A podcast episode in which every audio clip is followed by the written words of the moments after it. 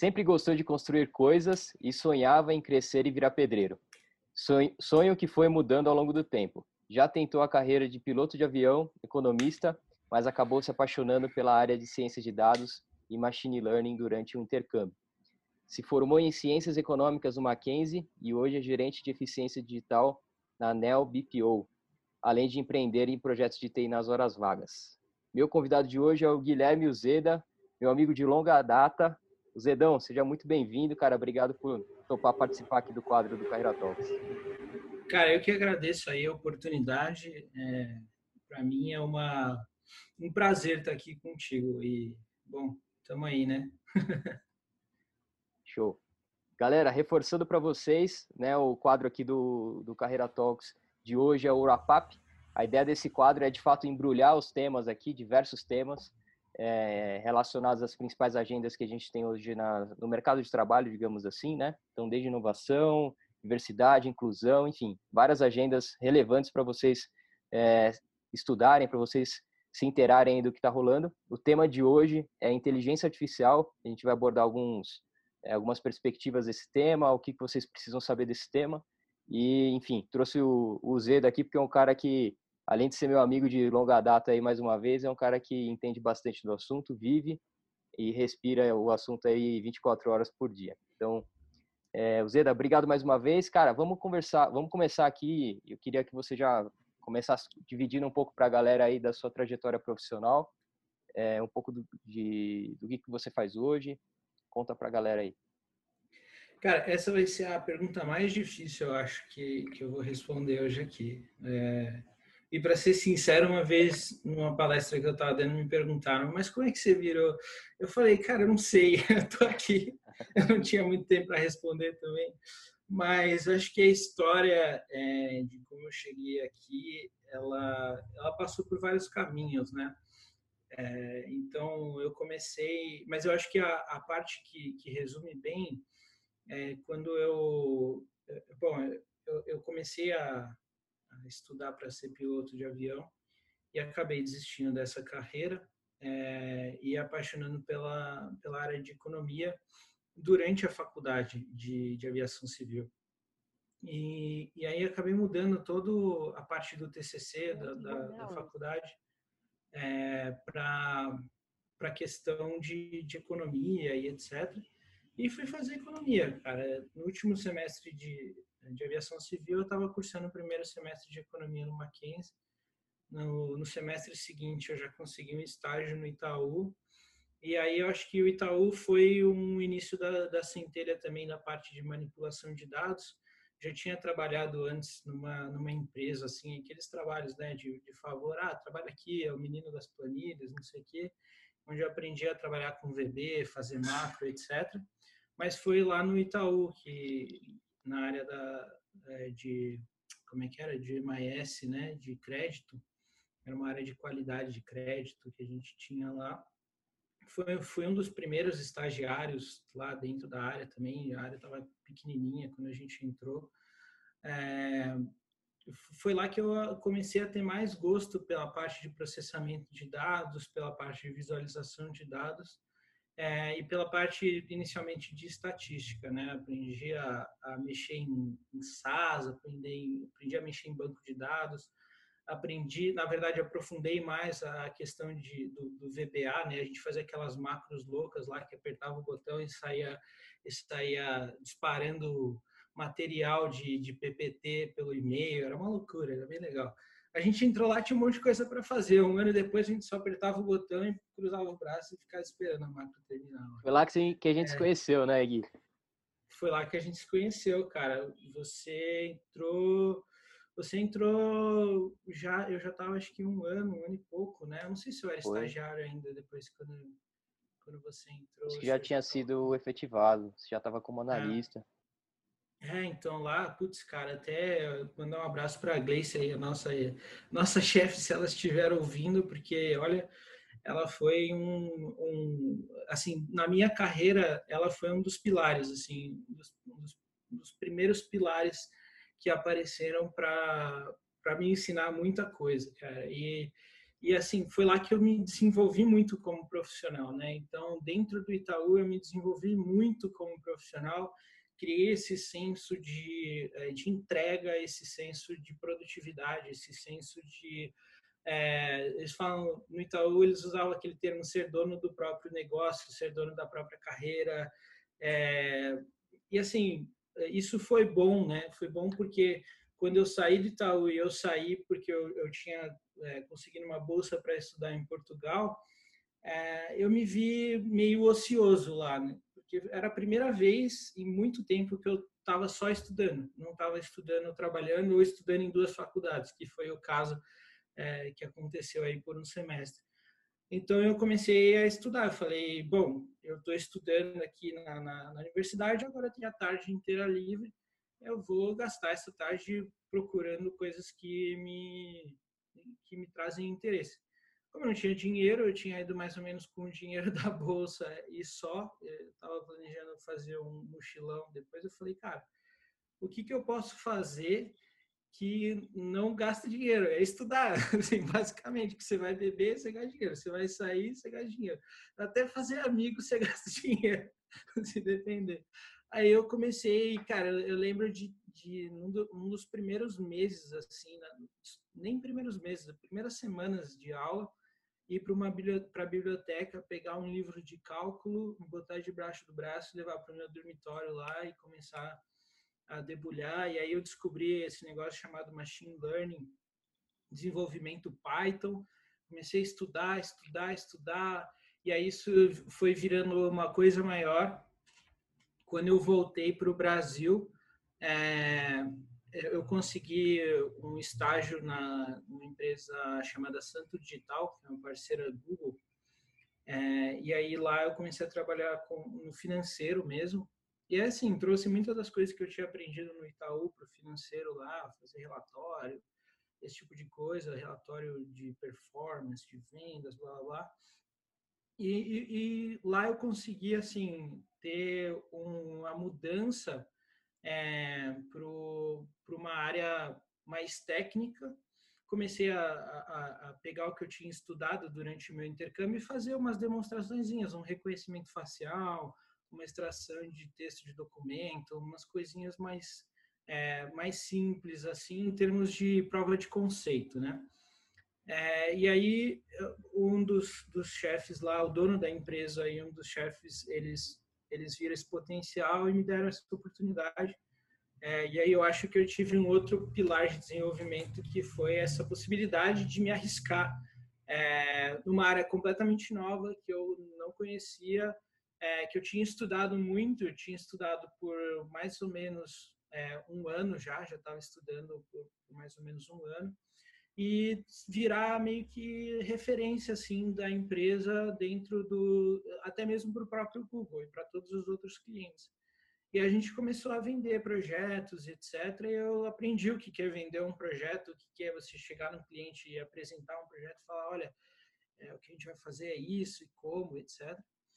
É, e juntamente com a parte de machine learning, desenvolvimento, desenvolvimento cloud, etc. E aí depois, logo depois, eu tive a oportunidade de ir para Capgemini. É, na Capgemini eu já entrei é, para trabalhar especificamente com a parte de, de machine learning e inteligência artificial.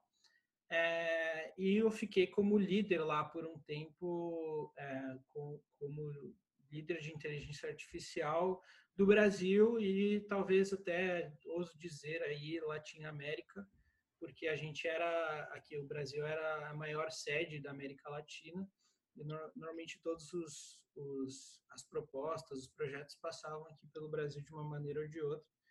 E aí a gente fez fez bastante coisa lá e aí foi aí que eu conheci acho que o terceiro pilar é, que é o meu atual chefe inclusive hoje que é o, o Bruno que foi um cara que me ensinou a, a trabalhar digamos assim né, nessa, nesse ramo né, é, de, de TI de uma forma muito mais eficiente. E aí, por fim, eu acabei tomando essa, essa, essa posição lá, fazendo alguns projetos. No final, até tinha uma equipe, acho que cheguei a ter nove pessoas na equipe. E aí tive a oportunidade de vir para a Neo BPO. e aí na NeoBPO eu assumi a gerência de eficiência digital. E o que a gente basicamente faz é, bom, é trazer eficiência para os processos da ANEL. A ANEL ela trabalha num ramo que é todo mundo adora, que é call center. Todo mundo gosta de um call center, ama um call center, etc. É, mas é, acho que a, a, nossa a nossa gestão, né, a nossa área, a nossa diretoria ali, enquanto é digital e a, e a gerência de eficiência digital, ela tem essa prerrogativa de, de vir para revolucionar, para mudar. Como é que a gente transforma a experiência do usuário nesse ramo? Como é que a gente transforma o segmento no sentido de é, de abandonar o que estava sendo feito errado até agora e transformar e pegar o que é aprendizado e trazer para a nova cultura.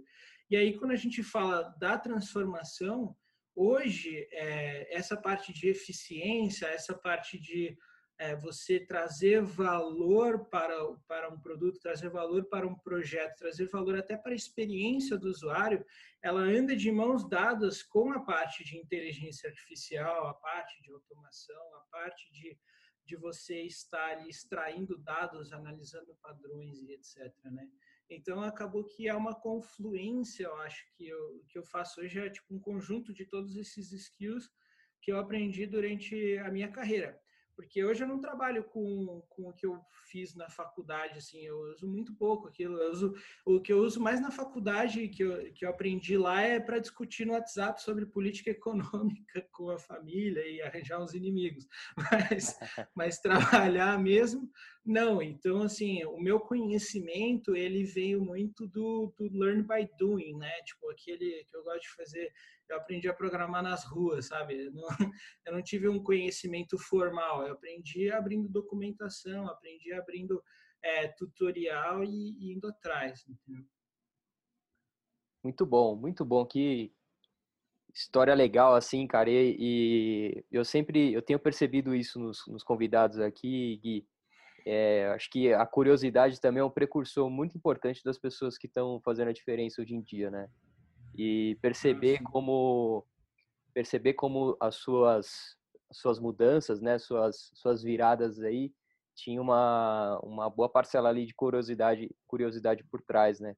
Então uhum. fica fica um ponto aqui que eu estou reforçando nos últimos vídeos aí. Acho que vou precisar reforçar de novo para quem estiver acompanhando aí. Não, cara, sem dúvida. Eu acho que é, eu acho que para você ter uma na carreira, né? Para você ter um desenvolvimento de carreira, eu acho que você tem a necessidade de tomar alguns riscos. E essa necessidade de tomar alguns riscos, ela requer essa curiosidade, ela requer você, bom, eu faço isso A, depois B, depois C. E se eu inverter o C com o B, o que, que acontece? Isso pode ser arriscado por um momento. Eu preciso entender esses riscos. Não posso fazer loucura, obviamente, mas eu acho que essa, essa curiosidade é, no desenvolvimento de carreira ela é muito importante assim cara. Porque sinceramente se você olhar a minha trajetória hoje eu tenho 27 anos eu, eu assumi uma gerência eu não não tô querendo me gabar mas eu tava com 23 anos com 22 anos eu era estagiário no Itaú entendeu? Então assim foi uma e aí quando eu voltei para o Brasil depois eu era estagiário de novo. Então é, foi foi assim uma um, é, a minha carreira foi assumir riscos calculados mas também teve um pouco de ser o cara certo na hora certa muitas vezes aí né mas assim eu, sempre digo que a vida requer que você esteja sempre preparado senão você perde oportunidade. É isso aí é isso aí. E, e assim vamos vamos entrar no tema aqui de, de inteligência artificial e aí eu queria, eu queria a sua força aqui para a gente conseguir resumir de forma prática, porque tem muita gente falando disso, né? Ultimamente tem é, é pauta de várias revistas, jornais, sites e tudo mais. Eu vejo muita gente falando sobre o tema, mas pouca gente que conhece mesmo, assim, é, e que consegue explicar. Então, eu queria que você compartilhasse um pouco o que, que é inteligência artificial, qual que é a relação com machine learning, é, a diferença com Deep Learning, por exemplo, que é alguma coisa que é, eu, eu tenho dúvida, particularmente eu tenho dúvida entre Machine Learning e Deep Learning. Queria que você comentasse um pouco para a gente aí um pouco disso. Tá, é, vamos começar do mais aberto, então, inteligência artificial.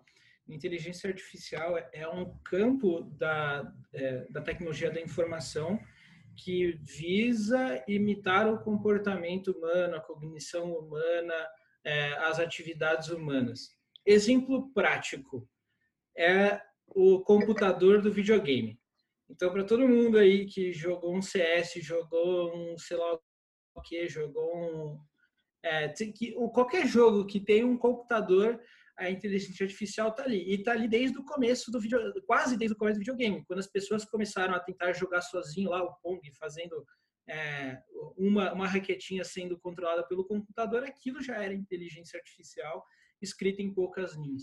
Então, a inteligência artificial é muito abrangente. Ela pega, assim, é, desde a programação tradicional, muito antiga, até a, a, as programações mais modernas, como vem a parte de machine learning. E aí, ah. machine learning é um, é um outro. Eu não sei se ficou claro, se, se tiver alguma pergunta então, aí. Tem inteligência, inteligência artificial não é novo. Já inteligência tem, artificial não é novo. Já, já tem um tempo aí que a galera tá estudando e praticando. Cara, a primeira máquina de inteligência artificial, ela era completamente analógica. É, se vocês pesquisarem na, na internet aí, é, Turkish Machine, Turkish de, de, turco, né, a máquina turca em inglês, é, vocês vão, vão chegar para um aparato assim mecânico incrível que uh, agora eu não vou saber quem fez, é, mas uma pesquisa rápida no Wikipedia vai trazer isso que ela servia justamente, era uma máquina que servia para é, imitar movimentos humanos, imitar ali jogos humanos e as pessoas podiam jogar com aquela máquina. Então, assim, é, é uma máquina que precede a criação do computador e ela já é considerada, ela já pode ser considerada como inteligência artificial. E isso que eu acho que é o mais legal, entendeu? Porque é um conceito realmente bem abrangente. Legal, legal. Vou botar, vou pesquisar e vou colocar na descrição do vídeo aí para a galera ver depois. Ou do podcast. Legal, legal. Boa. E aí, é, machine learning, cara, aí a gente começa a complicar um pouco mais. É, porque, assim, o machine learning, ele, é, ele pode ser usado para fazer inteligência artificial ou não. O machine learning, ele primeiro surgiu com o nome de statistical learning, ou aprendizado estatístico ele é, é o machine learning ele está mais voltado, ele está mais próximo do campo da estatística e da matemática. Basicamente, tentando explicar aqui da, da forma mais simples possível, é, quando você tem, uh, digamos assim, você tem um comportamento, você tem ali, por exemplo, te, teve uma vez uma aula que eu dei que eu usei esse exemplo que é o preço dos patos de borracha na economia. E aí eu tenho lá todos os preços dos patos de borracha. E eu, eu tenho, eu consigo saber, por exemplo, todo mês, todo dia 30 de cada mês, eu vou lá no mercado e faço uma pesquisa para ver qual é o preço dos patos de borracha. E aí eu vou ter um, um preço para cada mês, etc., do ano, e eu posso fazer isso por anos. E aí eu quero, depois de fazer, sei lá, por dois anos, eu quero, eu quero saber qual que é a tendência dos preços do pato de borracha para o mês seguinte e depois para o mês seguinte. Para o mês seguinte, com base na minha, é, na minha perspectiva passada, nos preços que eu observei no passado. E aí eu tenho, eu tenho várias formas de fazer isso. Eu tenho uma forma visual, eu posso colocar tudo num gráfico, tentar traçar uma linha, ou eu posso fazer de uma forma estatística. E aí, da forma estatística, que a regressão, a regressão linear seria a forma mais simples possível de se fazer isso, que é o seguinte, é basicamente você tentar achar a relação entre uma variável é, dependente e uma variável independente. Ou seja, o que eu estou fazendo basicamente é tentando achar a relação entre o tempo e o preço do pato de borracha. Ou, colocando em outra, de forma mais prática ainda, o que eu quero saber é matematicamente como que o preço do pato de borracha, ou qual que é o padrão de comportamento do preço do pato de borracha ao longo do tempo. Tá? E aí eu posso usar diversos modelos para fazer isso, eu posso usar diversas técnicas estatísticas para fazer isso. E algumas delas podem ser consideradas machine learning, outras podem não ser consideradas. Aí a linha começa a ficar um pouco mais, mais tênue e tal, e mais difícil de separar. Mas basicamente, a, o, se caracteriza machine learning, na minha opinião, é quando eu tento achar essa relação de forma automatizada Ou seja, quando em vez de eu, como Guilherme, como pesquisador, como cientista, vou lá e faço, pego uma folha de papel e começo a calcular, ao invés de eu fazer isso na mão, é quando eu deixo a minha máquina ir lá e calcular para mim essa relação e sair para mim, ó, a relação é essa. Então, mês que vem, baseado nessa relação, é, o preço do pato de borracha vai ser cinco reais. Então, assim, essa é mais ou menos, mais ou menos a, a distinção. Acho que é mais ou menos a descrição prática disso. É, eu não sei se ficou claro aí, Vitor, é, porque eu não sei se para os nossos ouvintes ficou claro também. É, e vou aproveitar aqui a, a, a deixa para, se você quiser e tiver dúvidas, pode entrar em contato comigo em qualquer um dos meus canais. Eu posso deixar o meu e-mail aí para o Vitor depois, e aí ele coloca na, na descrição. É, tranquilo, tá, pessoal? Se, se algum desses conceitos, eu, eu eu posso não te responder no mesmo dia, mas uma hora eu te respondo. É, não sei se ficou claro aí, Vitor. Show, show. É, acho, acho que ficou claro, sim. A gente começou a entender bem assim as diferenças. Está sendo super rico para mim, inclusive. É, deixa eu aproveitar o, e, e, ir te fazendo outras perguntas para ir confirmando o entendimento Manda. aí que eu acho que vai ajudar a galera. Então é mais ou menos assim. Eu fiquei, eu, eu fiquei lá, sei lá, um, dois anos é, tabulando aqueles preços do, do, do, pato lá de borracha. Belo exemplo, hein? Pato de borracha. Ninguém vai esquecer esse, esse exemplo. É, é que eu, eu achei que Covid era um pouco muito depressivo, né? Às vezes a gente precisa tirar da, da cabeça essa. Patinho amarelo. É, é, aquele de borrachinha. Beleza. Então a gente ficou lá um, um, um, ou dois anos lá tabulando aquelas informações de valor, né? Do, do uhum. preço do, do patinho. E aí eu quero saber é, para frente. É, e ao longo do tempo eu fiquei tabulando as informações do, do, do pato, mas outros, outro, outras variáveis também, né? É, uhum. Variáveis, por exemplo, Posso... qualquer tipo de variável, né? Então, sei lá, o clima, é, a matéria-prima do a matéria-prima que usa para fazer no, no, no pato, pra, Sim, eu para se fabricar o, o, o pato, né? Uhum. Deu uma cortada aí. Então eu posso pegar ali. Tá vendo? Perdemos o link? Perdemos o link. Voltou, voltou. Não sei. É, voltou, é, então, tá bom, boa. Podemos usar a matéria-prima do que foi, foi utilizada para construir, para fabricar o, o, pato lá. Enfim, tem uma série de outras variáveis que aí é, você, você fica com esse, esse hub de informações e você utiliza um, um programa, é uma técnica de estatística, pelo que eu entendi, machine learning, para você é, poder fazer uma previsão para o futuro de qual que vai ser o preço, uma vez que você tem mais certeza das, das outras variáveis, tipo o preço da, da matéria-prima que, o, que custa para fazer o, o pato. É isso? E aí, ao longo do... É isso. E aí ao longo do, aí, ao longo do tempo, é, esse, esse, essas informações é, compõem, que compõem esse, esse programa, né?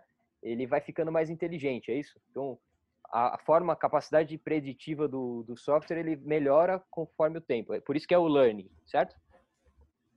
Então, é, sim e não. Aí depende, porque é o seguinte, é, a gente tem que é difícil explicar é, sem realmente fazer esse tipo de exemplo, mas uh, vamos lá. Eu acho que tem duas, duas questões aí. A primeira questão é uh, quanto aos dados. Tá? É, hoje você pode falar de machine learning como uma parte da ciência de dados, que é uma coisa. Então, eu posso simplesmente achar padrões no, nos meus dados que vão me indicar, por exemplo, um preço futuro é, ou que vão me descrever qualquer outro tipo de coisa, por exemplo, vão me descrever a propensão de um usuário a comprar no meu site. Mas vamos voltar para o preço futuro, que ele eu acho que é um pouquinho mais fácil de entender. É, então eu posso, posso falar assim, bom, uh, inicialmente eu vou só pegar o preço é, praticado dos patos de borracha, o preço que ele está sendo efetivamente vendido no mercado. E esse vai ser meu primeiro conjunto de dados. E aí eu monto ali a, a, o meu banco de dados com isso. E aí eu vou pegar alguns algoritmos. É, o que, que é um algoritmo? O algoritmo é um procedimento, é uma, é uma série de regras é, matemáticas, estatísticas, que eu vou aplicar essas regras no, nos meus dados, e isso vai me resultar em uma função. a forma como eu chego nessa função, na minha opinião, é o que define a parte machine da coisa. Porque eu posso chegar nessa função. O que é uma função? Você pode imaginar uma função como uma caixinha, que eu coloco alguma coisa nessa caixinha, essa caixinha vai fazer alguma transformação nessa coisa e vai sair do outro lado como uma outra coisa. No caso, no nosso caso, são números. Eu coloco um preço de borracha, do preço do pato de borracha, e aí vai fazer alguma transformação e vai sair o preço do pato de borracha futuro, por exemplo.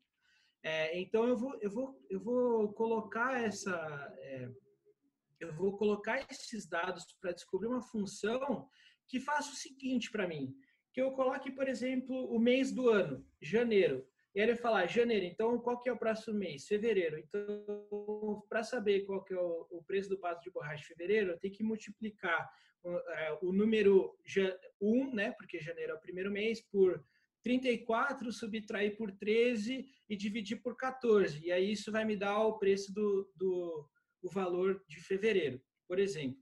Tá? Então, a forma como eu chego nesses números 13, 34 e 14 é o que vai determinar como eu estou efetivamente montando a minha função. Na programação tradicional, na estatística tradicional, quem monta essa função, quem descobre esses valores, é, somos nós, os pesquisadores, os desenvolvedores estatísticos. No machine learning, quem descobre esses numerinhos aí que vão usar para transformar esses números de input, essas entradas, é o próprio computador. E como ele faz isso, ele pode fazer por tentativa e erro, ele pode usar outros métodos estatísticos, ele pode usar cálculo, ele pode usar álgebra linear, e existem N, N, N algoritmos para você chegar nesses, nesses numerinhos. A parte do learning é justamente essa capacidade de adaptar esses numerinhos que a gente chama tecnicamente de pesos e viés, é, mas o nome não veio ao caso, é, esses, é, esses números que compõem a minha função, é, é, é justamente a, a, capacidade de adaptar esses números conforme eu vou demonstrando ou dando mais dados para o meu computador. Então eu fiz um modelo lá que eu descobri alguns números que preveram o número que o preço do balde de borracha mês que vem vai ser 74 reais. Aí eu chego lá no mês que vem, olho no meu supermercado e falo, ué, mas aqui é 4 reais só. E o meu modelo tem alguma coisa errada na minha função. Esses números estão, estão um pouco descalibrados. O que mais que eu posso colocar? O que mais que faria sentido eu colocar é, pra, na, na minha função para eu ajustar esses numerinhos de uma forma melhor? Ah, o preço da matéria-prima. Então eu posso ver se eu tenho variação no preço da matéria-prima. Posso colocar isso e aí os meus numerinhos vão ficar cada vez mais afinados para dar esse resultado de forma melhor. Então a parte do learning é justamente a parte de você afinar, inclusive o processo de você ajustar um, um, é, um modelo, em inglês ele chama tuning, que é afinar, né? E, e, o processo de você afinar é justamente essa parte do learning, né? Que a máquina vai ajustando e vai se autoajustando e tem mecanismos de, entre aspas, aqui, aprendizado para ela chegar no, é, nos números ótimos, né? Ou seja, para os caras que estão estudando matemática, estão aí engenharia, aqui a gente está falando para todo mundo, mas eu vou, vou largar uma para vocês aí, se vocês estiverem curiosos. É, é, curiosos, é sempre um problema de minimização. Então, se, se você pensar como um problema de minimização do, do, do que eu previ, certo? Da diferença do que eu previ para o que é real, eu estou sempre falando o seguinte: eu quero sempre que a minha predição ela seja mais acurada possível. E é isso que eu estou fazendo quando, quando eu estou fazendo machine learning. Agora, a gente está falando de predição, a gente está falando de tentar prever o futuro. Mas eu não preciso tentar prever o futuro, eu, eu posso estar tentando descrever o presente.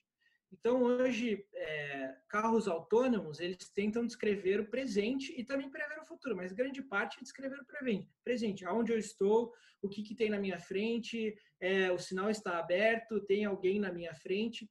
E essa, é, é essa parte do machine learning é justamente a tentativa de identificar padrões de coisas, entre aspas, abstratas. Porque eu tenho uma imagem, o nosso cérebro humano, enquanto computador, ela é muito boa a identificar o que é uma bicicleta, o que é uma pessoa, o que é um cone.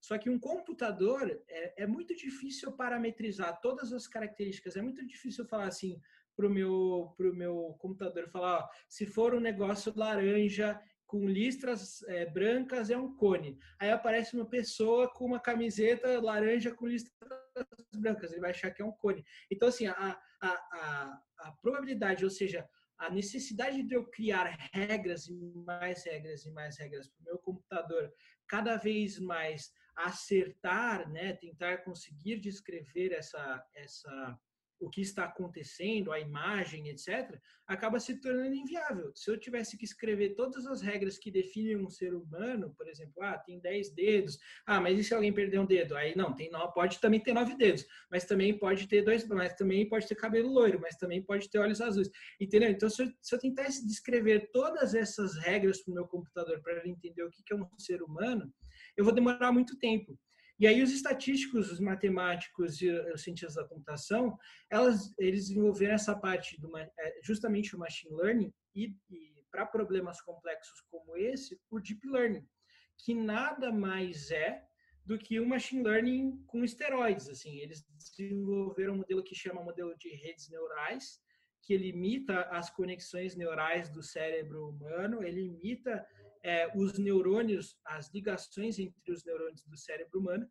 E o deep learning é quando é simplesmente a denominação que eu tenho para quando eu tenho uma rede neural, ou seja, uma série de neurônios muito comprida.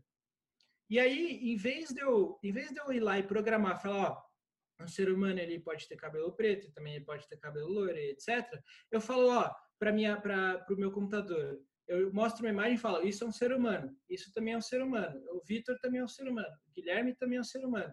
Aí o computador ele vai aprender esses numerinhos aí que a gente estava falando lá atrás, que são os parâmetros, os pesos, e ele vai começar a pensar, ah, então aquele fulano lá que eu nunca vi na vida também é um ser humano. Ah, então se eu ver um fulano andando de bicicleta, também é um ser humano. Não é um outro animal completamente que tem rodas no lugar de pés. Não, é um ser humano andando de bicicleta.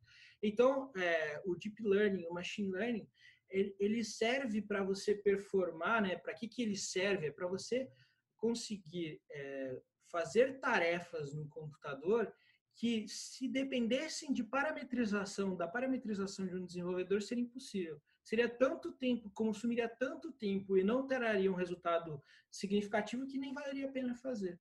Entendeu? Eu não sei se eu já, eu já introduzi a parte do Deep Learning que você perguntou também, mas a gente pode voltar se, se ficou algum conceito aí.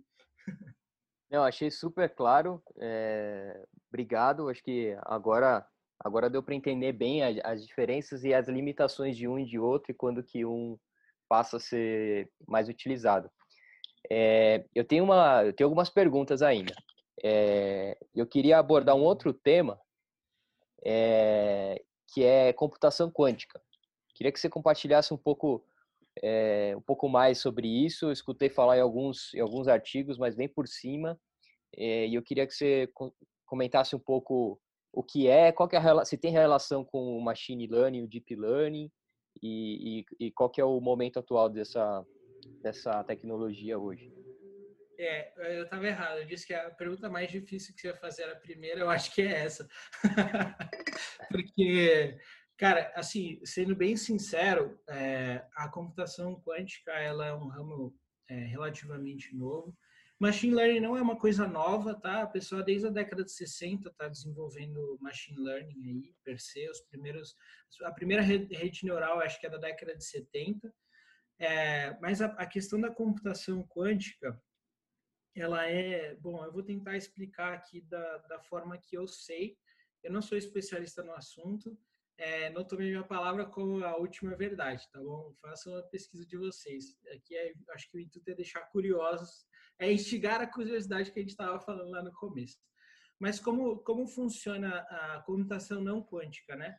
Então eu tenho é, no meu na, na minha unidade de processamento, no meu CPU ali no meu processador, eu tenho é, unidades lógicas que são os transistores. Basicamente, um transistor ele vai, é, ele vai tentar ver qual que é o estado de um elétron. É muito abstrato essa parada, cara. É, então ele, ele vai tentar calcular a carga ali na, em determinado momento e dependendo da carga em determinado momento, se ela é positiva ou se ela é negativa, aquilo vai significar um, um, um bit 0 ou 1. Um. O que, é um bit 0 ou 1? Um? Para o computador, tudo é binário, é 0 e 1. Um. Ele junta, o computador ele junta os bits em 8, 8 bits e forma um byte. Esse byte ele pode significar, por exemplo, a letra A do seu computador, pode significar a letra 2, etc. Aí ele junta mais bits e forma mais bytes. E aí ele pode formar 2 bytes, 6 bytes, 8 bytes, e aí é um A com acento, aí já define a fonte, etc. É, o, o que acontece é o seguinte, para eu fazer cálculos, eu preciso que o meu computador ele, ele faça é, alguns cálculos usando esses bits e bytes, multiplicando eles, somando eles, dentro dessas unidades lógicas físicas que são transistores que elas medem ali, a, a, que elas trabalham em cima da carga do elétron, certo? Só que assim, existe um limite para a quantidade de transistores que eu posso colocar num processador. Existe um limite para miniaturização. Então, é, para eu fazer os transistores cada vez... Hoje, os transistores de, um, de uma CPU, eles são microscópios, cara. E se você procurar aí a imagem é, microscópica de um CPU, é a coisa mais linda que tem, porque é um negócio... É, é, é absurdo, assim, a tecnologia que tem. Então, eles são muito pequenininhos. Só que existe um limite físico é, que eu consigo calcular o estado desse, desse elétron, ou seja, tem um limite físico para a quantidade de, é, de, é, de transistores que eu consigo ter em um CPU. Ou seja, tem uma, uma, uma, é, uma limitação física para os processadores que a gente tem. A gente vai desbloqueando essa limitação física com o avanço da tecnologia. Mas aí um, eu não sei quem, mas um cara que genial aí, eu não, não vou ter o nome dele, não sei quem é. Ele falou assim, tá, mas é, e se ao invés de eu utilizar o elétron, eu utilizar o spin do átomo? É um negócio muito doido, porque o átomo ele, ele vira ou para a direita ou para a esquerda, né? Então, se ele vira para a direita ou para a esquerda, será que eu consigo criar uma unidade de processamento, em vez de calcular a carga do elétron é tipo positiva ou negativa, será que eu consigo calcular com base na, na rotação do átomo para a esquerda ou para a direita? E aí eu crio um computador de estado quântico. E para quem já ouviu falar no Schrödinger cat, né, no gato de Schrödinger, sabe que as coisas no estado quântico elas são e não são ao mesmo tempo. Ou seja, eu crio um computador que o mesmo, a mesma unidade de processamento, ela pode calcular 0 e 1 um ao mesmo tempo. E aí eu começo a desbloquear um poder, um poder de processamento absurdo, porque primeiro eu tenho uma aí aí assim aqui eu tô eu já, tô entrando em território em campo minado aqui pode ser que alguma coisa que eu fale aí seja uma tremenda besteira um físico esteja ouvindo aí é, me esteja ouvindo, por favor, não, não me assassine. Eu sou um economista falando de física quântica aqui, tá bom? é, mas, mas aí eu começo a desbloquear esse poder computacional, porque eu começo a, a olhar para o estado do átomo ali e eu começo a olhar para o estado quântico daquele átomo. Isso, isso permite eu criar um processador com uma capacidade de processamento muito alta. Só que ele é um processador muito estável, instável, né? Porque a gente não sabe exatamente ainda como controlar precisamente esse estado do átomo. E aí, é, o, a relação que isso tem com inteligência artificial é que hoje a inteligência artificial ela está sim muito limitada à capacidade de, de, é, de processamento dos processadores que a gente tem disponíveis hoje. Ou seja, para a Tesla chegar no modelo que eles têm hoje e consegue saber se o, se o semáforo está é, vermelho, amarelo ou verde, eles demoraram cinco anos melhorando, melhorando, melhorando, melhorando, tentativa e erro, em modelos que eu posso falar com tranquilidade que demoravam horas para serem executados, é, para, serem, é, para serem treinados, né? Para que, que é ser treinado? Para fazer todas aquelas otimizações que a gente estava falando há pouco. E eu, modelos muito mais simples, com hardware que é, muitas vezes eu tenho aqui acessível em, em projetos de pesquisa e etc., é, ou, ou, competições de, de, deep learning aí, é, às vezes a gente demora 8, 10, 16, 24 horas para chegar no modelo que às vezes está errado. Então, se eu tenho um computador que consegue, consegue reduzir esse tempo para, sei lá, dois segundos, eu consigo produzir cada vez mais rápido e avançar cada vez mais rápido essa, essa, esse meu modelo, eu consigo afinar ele cada vez mais rápido e chegar numa coisa maior. Só que também tem, assim, quanto maiores esses modelos, né, quanto mais deep ali a minha rede neural, me, é, mais eu vou chegando na limitação do meu computador, porque imagina que eu tenho que fazer cálculos com, com muitos números, e aí isso acaba demorando cada vez mais. Então, se eu tenho um computador de, de estado quântico, um computador que me permite eu fazer é, computação com, com, uma quantidade absurda de números num, num tempo muito rápido, cara, o céu acaba sendo o limite, entendeu? O céu acaba sendo o limite. Mas aí vem aquela questão, né? Que eu acho que já vem aquela questão. Ah, mas então a inteligência artificial vai dominar o mundo, não sei o quê. O Elon Musk já estava falando isso, é verdade tal. Bom, eu, eu já sou um pouco mais é, cuidadoso nisso. Eu acho que para a gente chegar no momento que a inteligência artificial domine o mundo, para a gente chegar nessa capacidade mesmo, ainda tem chão, viu? Ainda tem muito chão e eu nem sei se é possível olhando assim, mero mortal aqui do ponto de vista que, que eu consigo enxergar, né? Estudando os modelos mais recentes, etc., a gente ainda tem muito chão. Zedão, que aula, hein, cara? Eu acho que agora ficou bem claro, né? É, não sei é... se ficou claro ou se ficou mais confuso, Vitor. É, mas eu acho, eu acho que, eu acho que gente, é, conhecimento é sempre aquela, aquela coisa, né? Você começa a estudar e quanto mais você escuta, estuda e escuta, mais você sabe que você não sabe, né? E... É, mas de novo, gente, eu não sou um especialista de, de computadores quânticos. Eu acho isso uma matéria muito legal. Se, se o que eu falei te gerou curiosidade, vá pesquisar, vá olhar, porque é um campo que tem crescido e é uma oportunidade fenomenal, assim, na minha opinião pessoas que sabem computador, sabem sobre computadores quânticos hoje são alienígenas, né? Eu diria.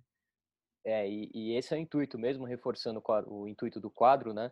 É, é, de fato porque a gente possa falar de várias coisas relacionadas ao tema para que vocês consigam, é, principalmente, ter uma visão macro do, do tema, né? Às vezes, o tema que a gente quer trazer aqui, muitos dos nossos seguidores aqui não tem nenhuma noção sobre os temas, então a ideia aqui é a gente conseguir, pelo menos a primeira camada ali, a gente cobrir bem né, do, que, do que são essas coisas e, e qual é a relação entre elas.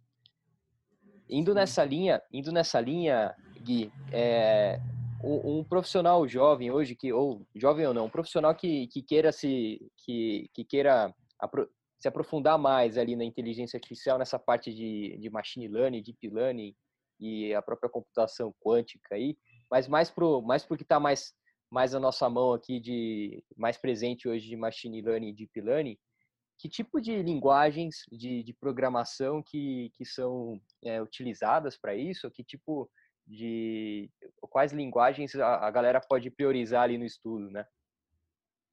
Olha, para quem eu diria isso para quem está aprendendo a programar é, do zero é, e está aprendendo lógica de programação e etc. É, no geral, tá? Não só para quem quer aprender inteligência artificial, mas o Python é hoje a linguagem mais popular para esse para esse sentido, tá?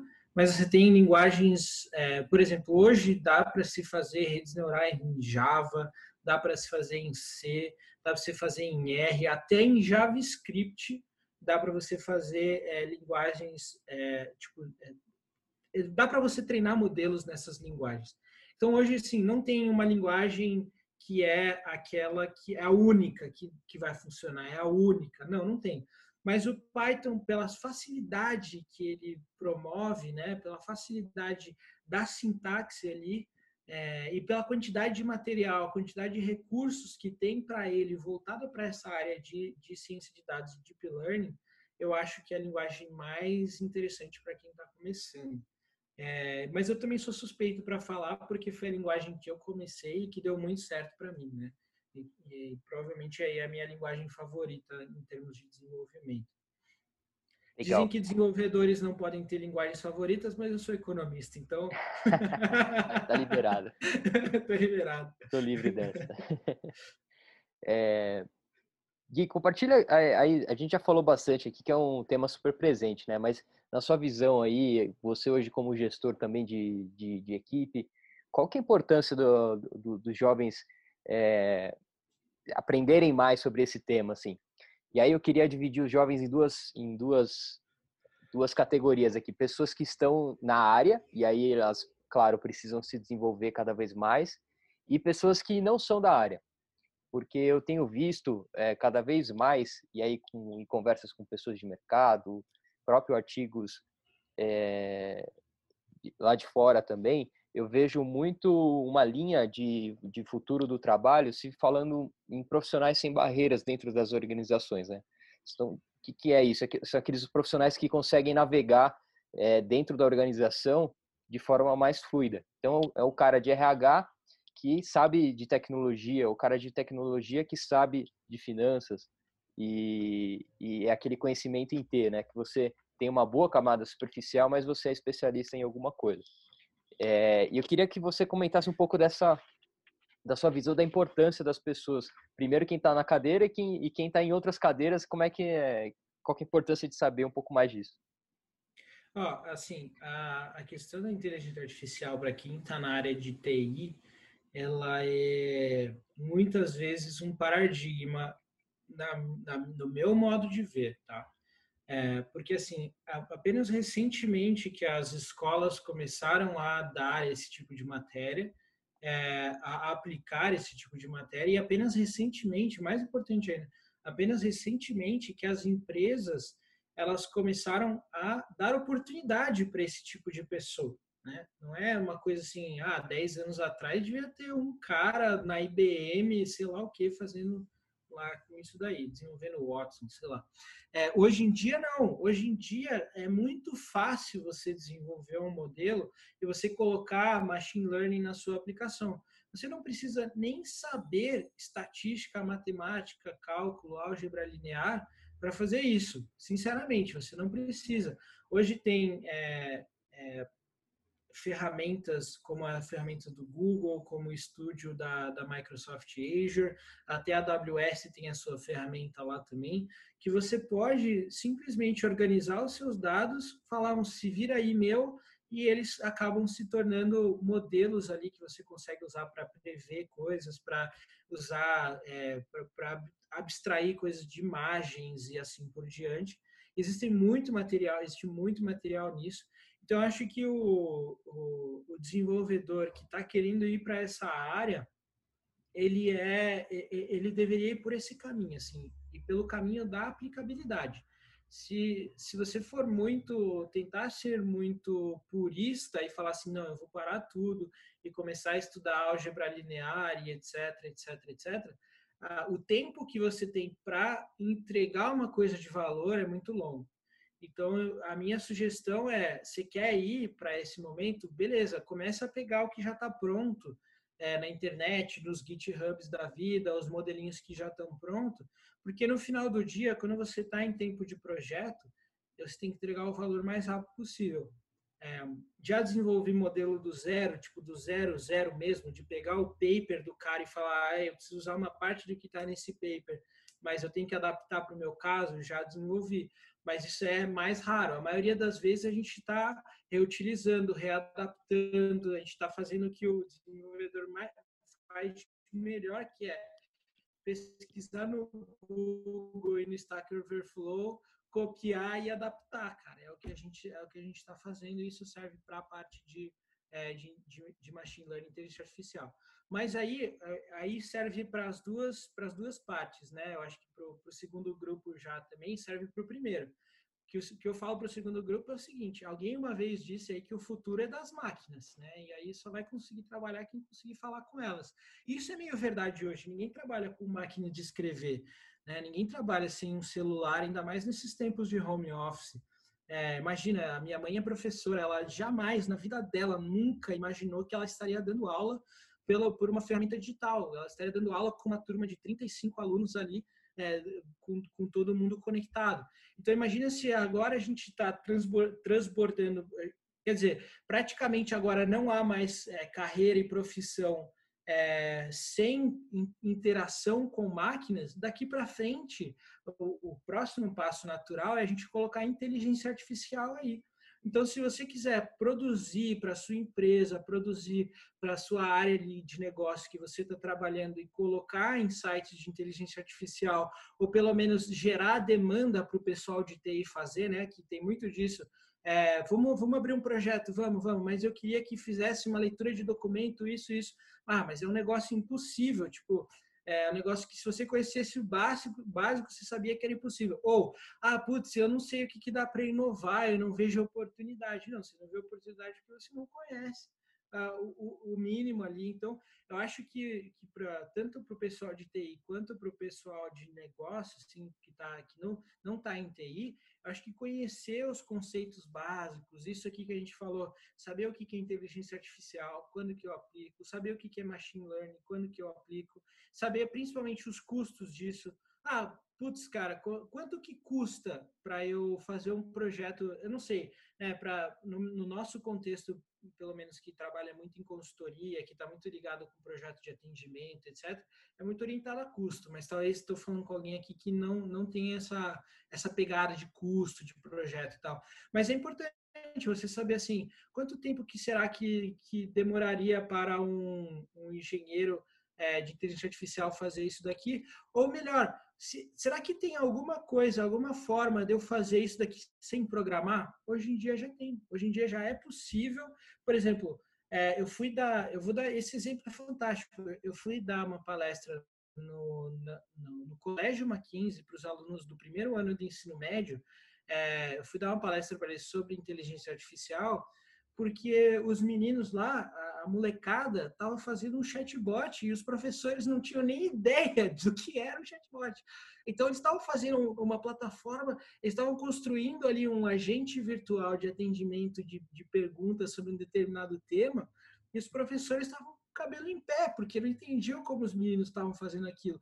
E os meninos, não, eles escreveram zero linhas de código para fazer isso e eles conseguiram fazer um negócio que funcionava bem. E é, é, impressionante, é impressionante, mas é a questão de conhecer, é a questão de ser curioso de novo, de você cutucar as coisas e ver que fruta que cai dali, entendeu? Exato. Muito legal, muito legal o, os pontos aí. É, de fato é importante mesmo, eu, eu faço um paralelo aqui, é igual, é igual o mecânico, né, cara?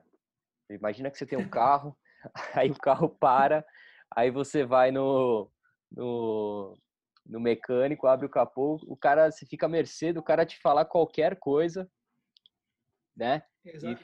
Ah, eu, assim, eu, vou cara... contar um segredo, eu vou, deixa eu contar esse segredo, eu vou contar esse segredo de todo desenvolvedor, todo desenvolvedor.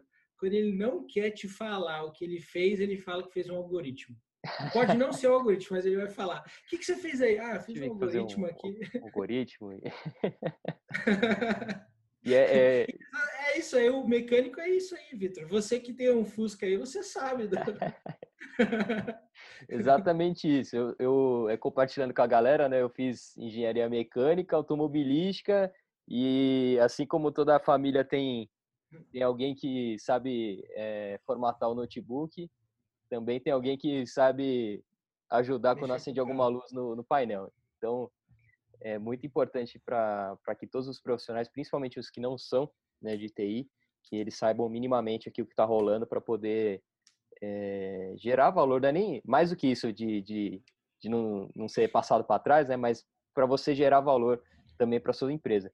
E você, como profissional novo que esteja vendo esse vídeo até aqui, eu imagino que você queira algo a mais da sua carreira, né? Então, se você está curioso, se você está afim de, de estudar mais sobre esses temas, é, não espera que essa e essa agenda não faz parte da sua empresa ainda ou sua área não aplica isso, não espera é, que como um conselho de amigo, né? Não, não fique esperando que isso parta do chefe do teu chefe ou que seja uma diretriz global da, da empresa.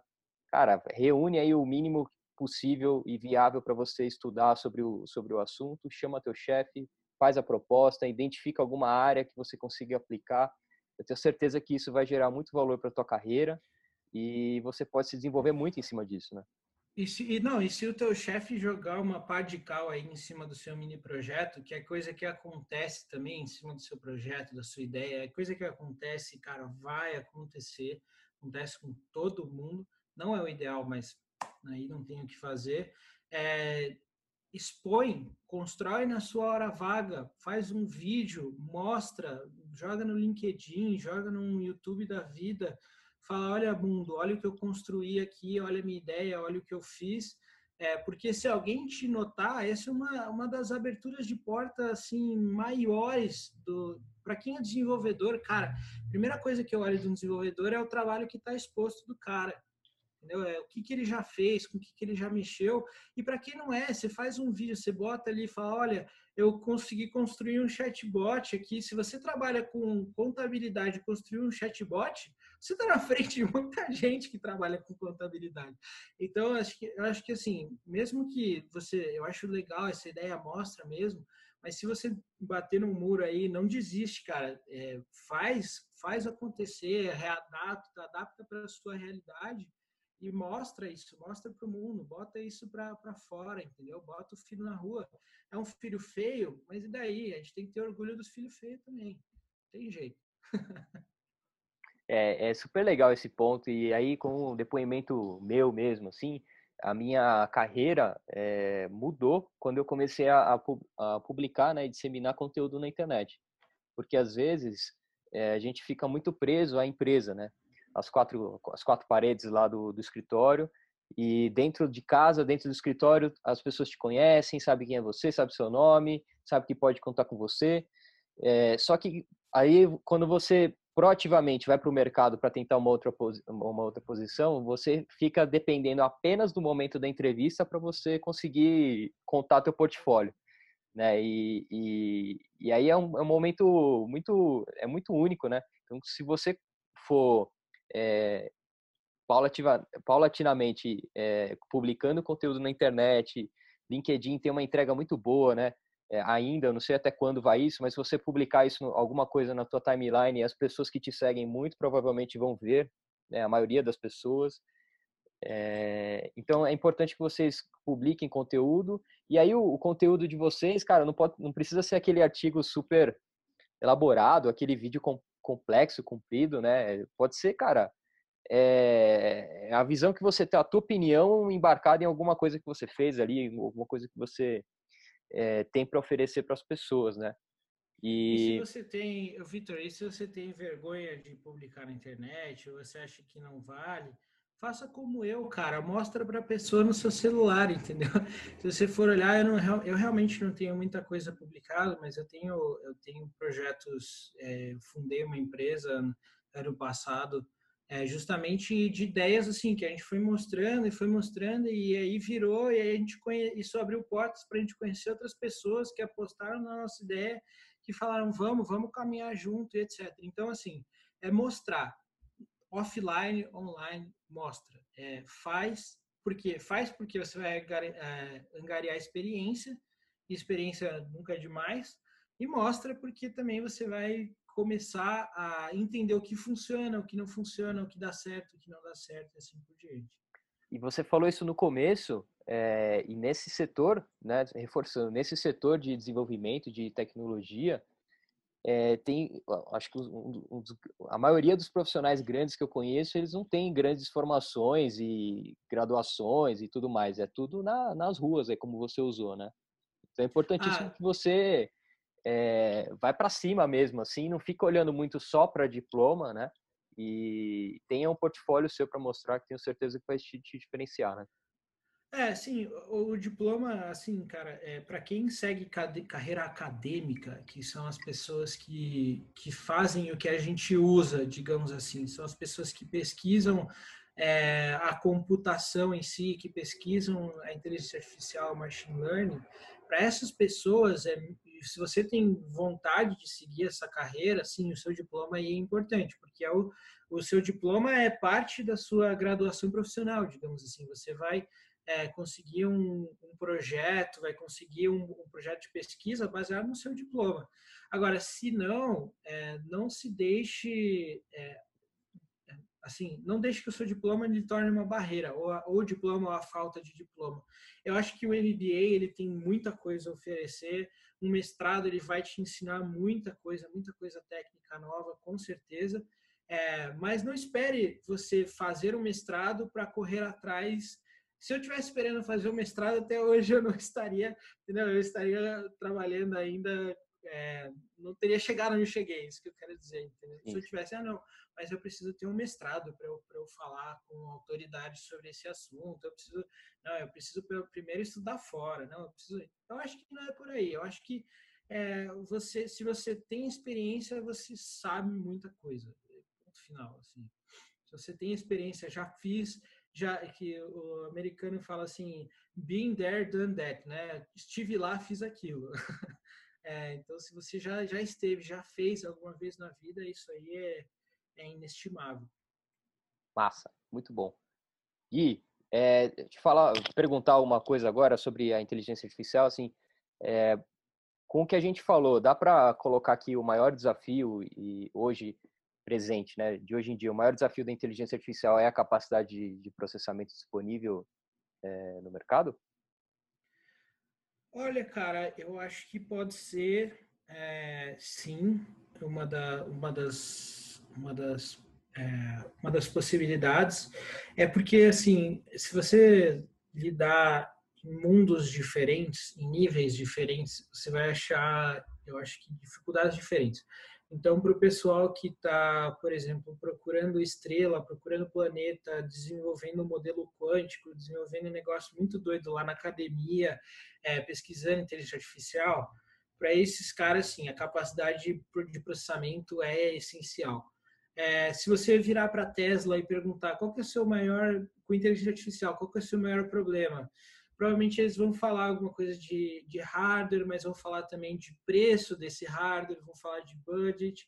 Se você perguntar para uma empresa brasileira qual que é a maior dificuldade que você tem com inteligência artificial, ela vai falar, cara, eu não acho gente, eu, eu não acho profissional, eu não, meus profissionais não entendem como eles podem colocar isso nos projetos que eles fazem, é, eu não, não, conheço o que, que é inteligência artificial mesmo entendeu? É, é isso que eles vão, isso que eles vão te falar. Então, eu acho que diferentes níveis aí de que a gente está falando, de inteligência artificial, machine learning, etc., a gente vai encontrar é, diferentes uh, diferentes dificuldades. E eu meio que respondi a sua pergunta sem responder. Né? Não, mas é legal ter essa visão global também de, de como é que a gente está é, posicionado aí sobre inteligência artificial e aí eu aproveito para para engatar outra pergunta aqui de futuro. Como é que você vê essa essa parte no futuro próximo aí?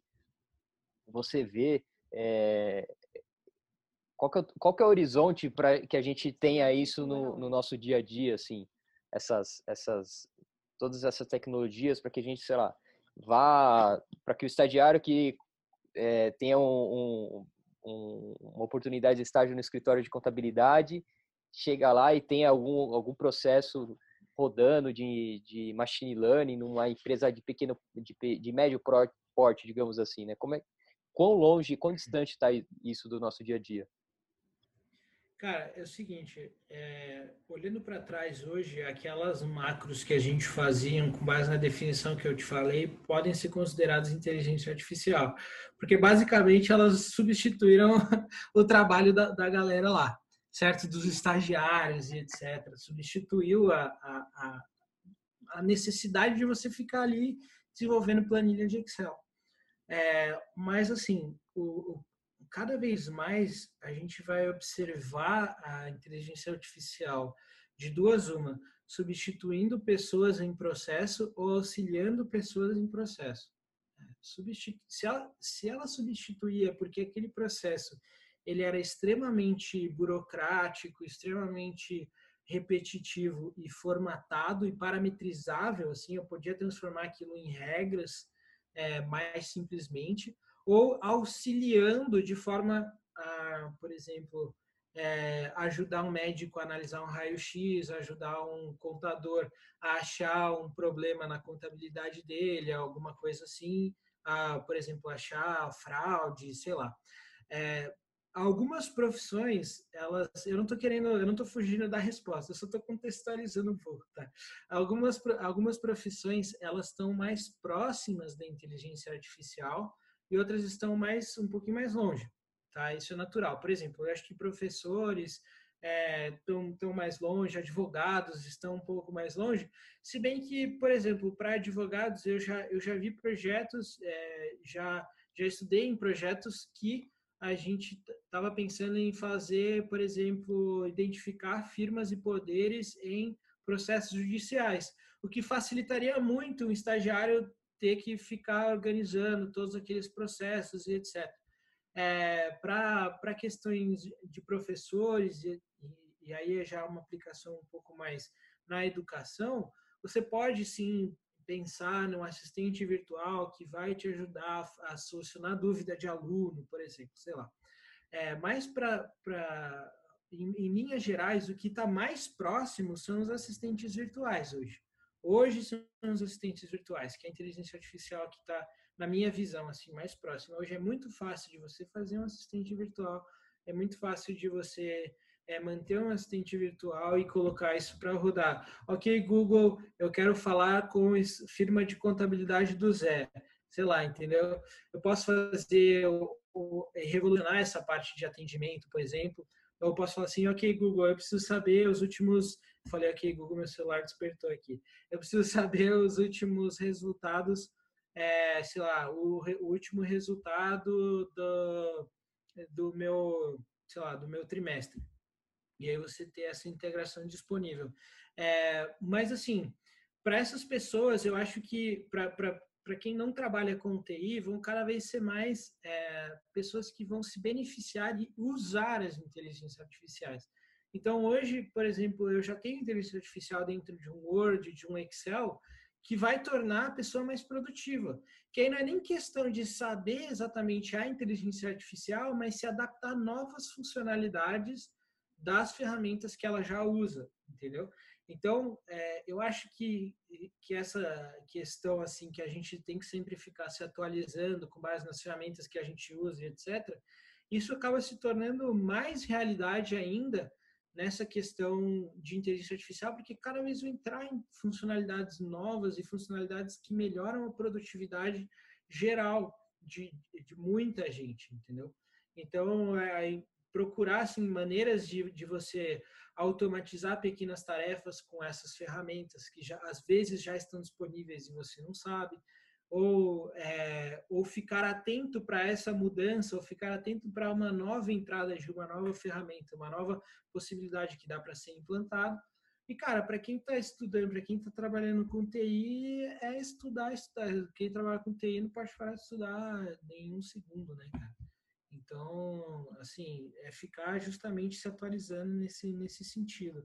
Mas, assim, se você acha que, que tá longe, é, não tá, cara. Daqui a pouco a gente vai ser atendido é, por, por é, robôs e quando a gente ligar para uma URA, a gente nem vai perceber que a gente está sendo atendido por robôs. É, daqui a pouco, isso é coisa de, é, de pouco tempo, relativamente. Então, é, é, assim, eu acho que, que, que a nossa a, a, a, utilização da inteligência artificial ela vai ser natural, como ela foi natural para muitas pessoas a transição da máquina de escrever para uma tipo a transição que a gente teve, na minha opinião, a transição que a gente teve entre a máquina de escrever e o computador foi muito maior do que essa transição de inteligência artificial que a gente está tendo, entendeu?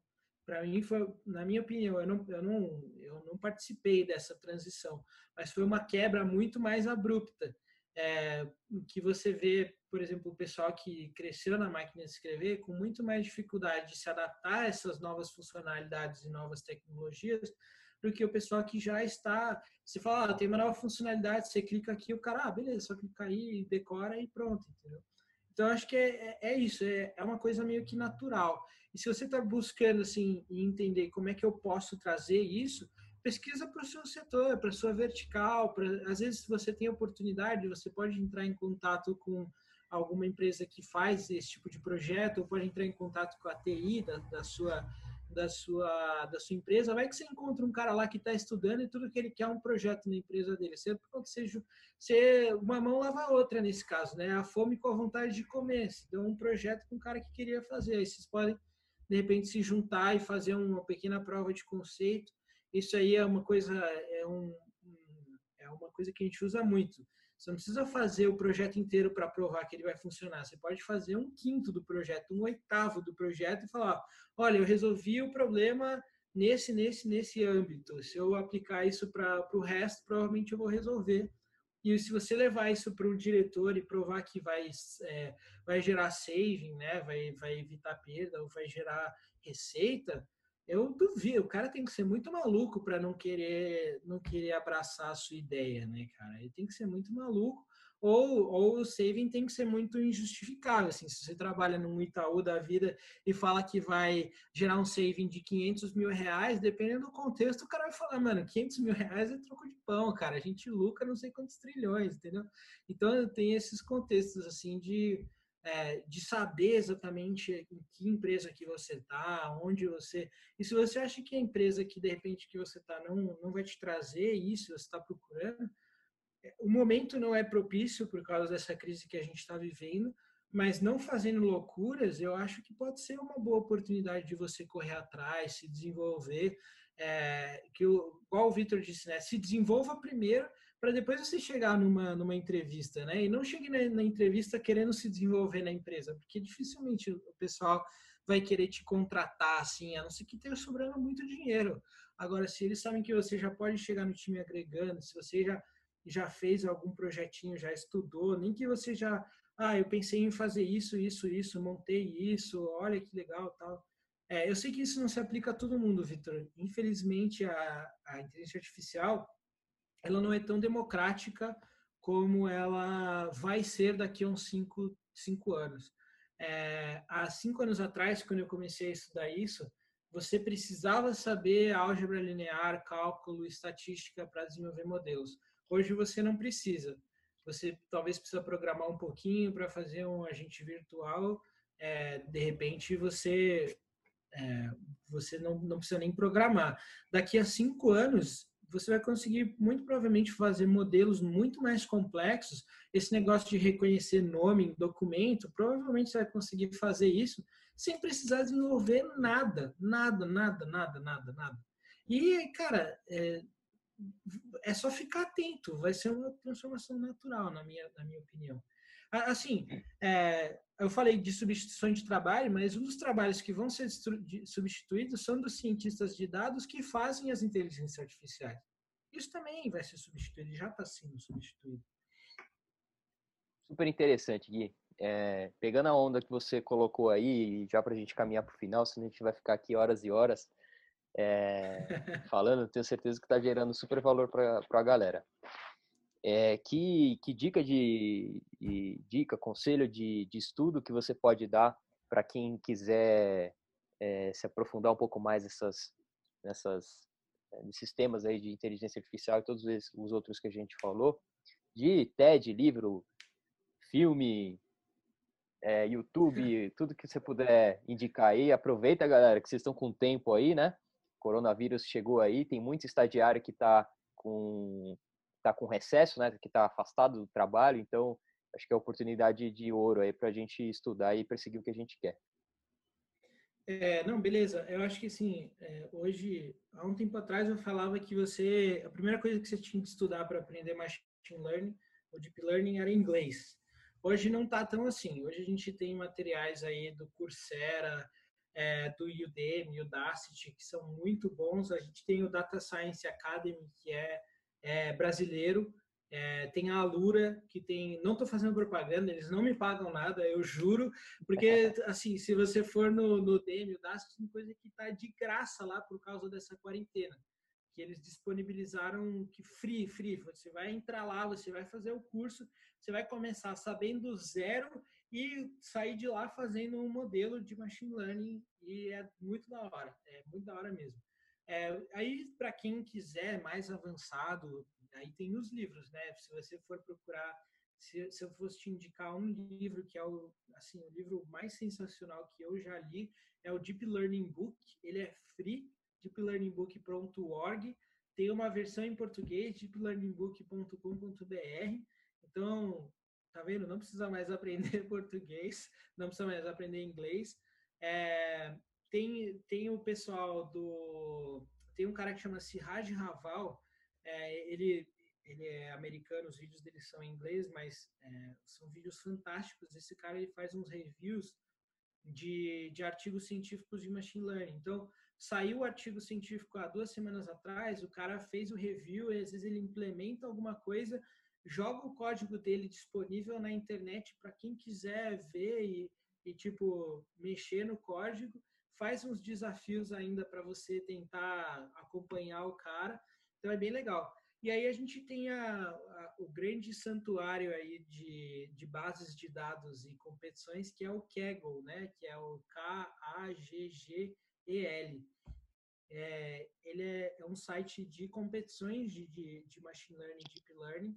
É, tem competições de ensino, então são muito facinhas as primeiras competições, normalmente não valem dinheiro, mas é, de repente se você for aí conseguir uh, subir o seu nível e tiver tempo para fazer isso, porque isso consome bastante tempo, você pode chegar a ganhar uma boa grana aí, deixar de ser estagiário logo, logo aí, é, só fazendo competição de, de, é, de data science, que é um caminho bem legal.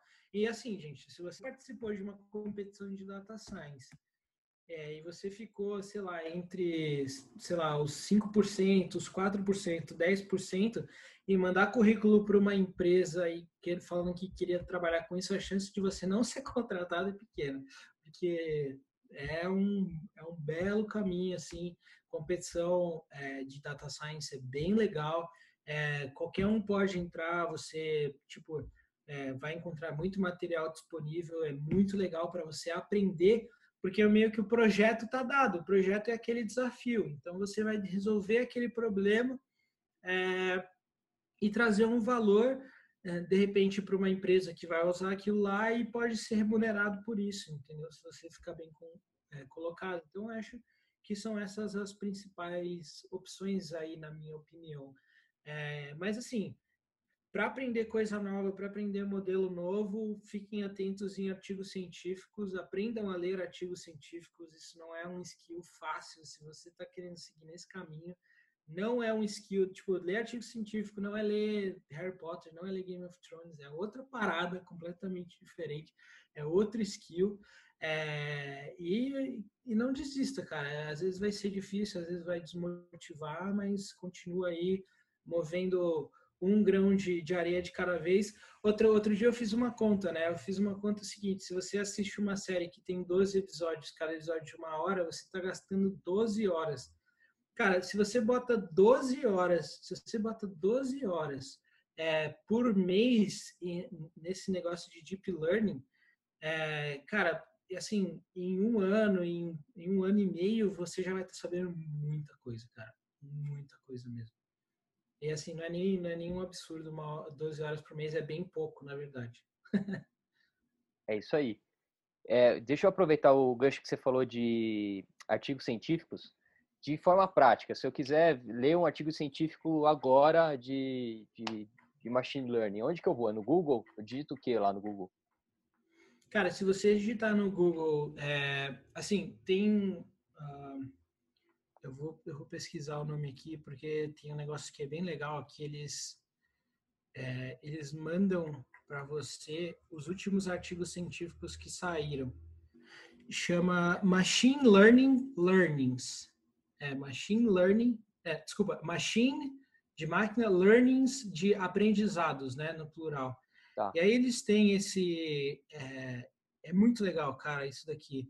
Eles têm esse uh, eles te mandam um e-mail toda vez que sai é, novos, novos artigos científicos. Então, por exemplo, agora eles estão mostrando artigo, acabei de abrir um e-mail aqui que eles estão mostrando artigos científicos de pesquisas de inteligência artificial que a galera está usando para combater o Covid, para entender qual que é a, o padrão de espalhamento do Covid dentro de uma sociedade e para saber quais são as barreiras ou, ou aonde que eles têm que cortar, né, fazer o isolamento social para isso reduzir cada vez mais. Então já tem esse tipo de projeção. Então é um negócio bem novo, assim. É, e aí tem um canal no YouTube que chama One Minute Papers, que esses caras é, eles fazem um sumário dos, dos, de algum dos artigos, normalmente é um artigo recente, é, eles fazem um sumário, um, minute, um videozinho em um minuto, e aí que você assiste aquele vídeo, você fala assim, ah, eu, agora eu, eu sei o pano de fundo desse, desse artigo científico, e aí tem o link lá e você pode ir lá. E o velho Google, né? O velho Google, cara, se você pesquisar aí, tipo, é que normalmente essas, essas redes, é, esses modelos, eles têm nomes específicos, tipo, ADA, vai ter nome XGBoost, deixa eu, deixa eu pensar nos mais, nos mais novos, é, XLNet, TransformerNet, BERT, tem uns nomes tudo esquisitos assim. Então, você teria que saber mais ou menos esses nomes. Mas tem um lugar que chama Toward Science, que é um site chama Toward Science, que se eu não me engano tem até coisa em português lá. To, desculpa, é Towards Data Science, é, que lá eles colocam pessoal que, que o pessoal que normalmente publica o artigo científico, o paper, faz um artigozinho um pouco mais resumido e coloca nesse Towards Data Science, que é tipo uma seção daquele blog Medium, você deve conhecer o Medium, que é voltada só para data science, que ali você vai encontrar muito, muito, muito, muito, muito material e muito material com implantação, com implantação, assim, tipo, o cara já te mostra o código, sabe? o Linus Torvald, que é o cara que criou o Linux, ele fala assim, cala a boca e me mostra o código. É, tipo, os caras eles já, já, já colocam isso. E acabei de lembrar, se você quiser aprender a desenvolver, desenvolver mesmo, tem sempre aqueles, aquele site que chama Hacker Rank, Hacker Rank, é, hacker de hacker mesmo e rank de ranking, assim, é, que lá eles têm desafios, vários desafios orientados ao aprendizado. E tem desafio de, de machine learning lá que você pode aprender a programar robozinho que vai decidir se vira para a esquerda, vira para a direita, evita o buraco, não sei o que, etc. É bem legal. Assim, meu, material não falta. Se você não tiver preguiça de pesquisar no Google, em, não tô brincando, em seis meses você consegue falar, eu, eu sei Deep Learning, eu sei construir um modelo do zero. Eu não tô brincando. Se você der, der é, tempo, o, esse Siraj Raval que eu estava falando, ele tem é, em sua, tipo, no, no, no, repositório GitHub, GitHub é onde os desenvolvedores colocam é, os códigos, ele tem um ele tem um repositório que te explica o que, que você precisa estudar exatamente para em seis meses você ter um conhecimento bom de Deep Learning. Para em seis meses você conseguir, por exemplo, participar de um projeto de Deep Learning sem ficar para trás. É bem, é bem legal, cara. Ótimo. É, assim, é, é questão de parar de assistir Netflix, parar um pouco de assistir Netflix, dormir um pouco menos, quem sabe. E live e, dos artistas. Live dos artistas, exatamente. E, e começar a estudar, cara. É isso. Show de bola. Gui, não tenho palavras para te agradecer a aula aqui. É, eu acho, acho não, tenho certeza que gerou valor para a galera. Uma chuva de, de insights aí e ainda uma enxurrada ainda de, de dicas aí de, de estudo. Então, galera, não tem desculpa para não. Se você estava na dúvida e não sabia como começar a estudar, tá, tá respondido aí. É, super obrigado de verdade aí pelo, pelo teu tempo, sua disponibilidade, atenção e carinho com a turma toda aí. Acho que foi super, foi super legal. Obrigado. Pessoal, eu que agradeço, Vitor. E pessoal, se vocês tiverem dúvida, quiserem é, não sei, trocar uma ideia, conversar. Esqueci de uma coisa. Agora que tá no Covid, não, não tá tendo muito é, mais, mas sempre tem os meetups. Nos meetups vocês vão conhecer a galera que trabalha com isso e sempre surge oportunidade, né? Mas se vocês quiserem entrar em contato aí para perguntar, para, não sei, trocar uma ideia, contar uma piada, é, vou deixar o meu e-mail com o Vitor. Também podem me encontrar no LinkedIn, Guilherme Uzeda. É, não me confundam, não, não, não me confundam com o Guilherme Uzeda, que é muito mais famoso que eu, que é o ator aí por aí. É, mas eu tô lá no LinkedIn também. É, e aí é isso, cara. Eu tô, eu tô à disposição para tirar a dúvida da galera também, Então, eu que agradeço aí a oportunidade. Para mim é, é sempre um prazer participar dos seus projetos, cara. Show de bola. Deixo todos os links da galera do, do guia aqui embaixo para vocês acessarem. E é isso aí, galera. Continue acompanhando os, os, os, conteúdos aqui do Carreira Talks. Espero que a gente esteja conseguindo é, ajudar e contribuir para o desenvolvimento da sua carreira. Valeu, Gui. Obrigado, cara. Valeu, Vitão. Abraço. Opa, obrigado por ter visto esse vídeo até aqui. Espero que ele tenha sido útil para você de alguma forma. Se você quiser continuar essa jornada de evolução da forma como você faz gestão da tua própria carreira, dá uma olhada nesse mini curso aqui embaixo. É um mini curso de personal branding, gestão estratégica de carreiras, onde eu compartilho com vocês os principais insights que eu tive numa formação em branding lá no High University. São cinco tópicos ao longo de três aulas, mais de uma hora e meia de conteúdo em vídeo, tem material de apoio, recomendações de estudo, tudo gratuito para vocês. Fiz com bastante carinho e tenho certeza que vai te ajudar na, na tua evolução como profissional. Se você quiser também manter contato com a gente em outras redes sociais, aqui embaixo você nos encontra tanto no Instagram, Facebook, LinkedIn e podcasts também. Não se esqueça de se inscrever aqui no canal, clicando aqui embaixo na minha foto, assim você fica sabendo quando os novos vídeos forem publicados. Vai lá no mini curso, te espero lá dentro para a gente continuar junto essa jornada de evolução. Um abraço.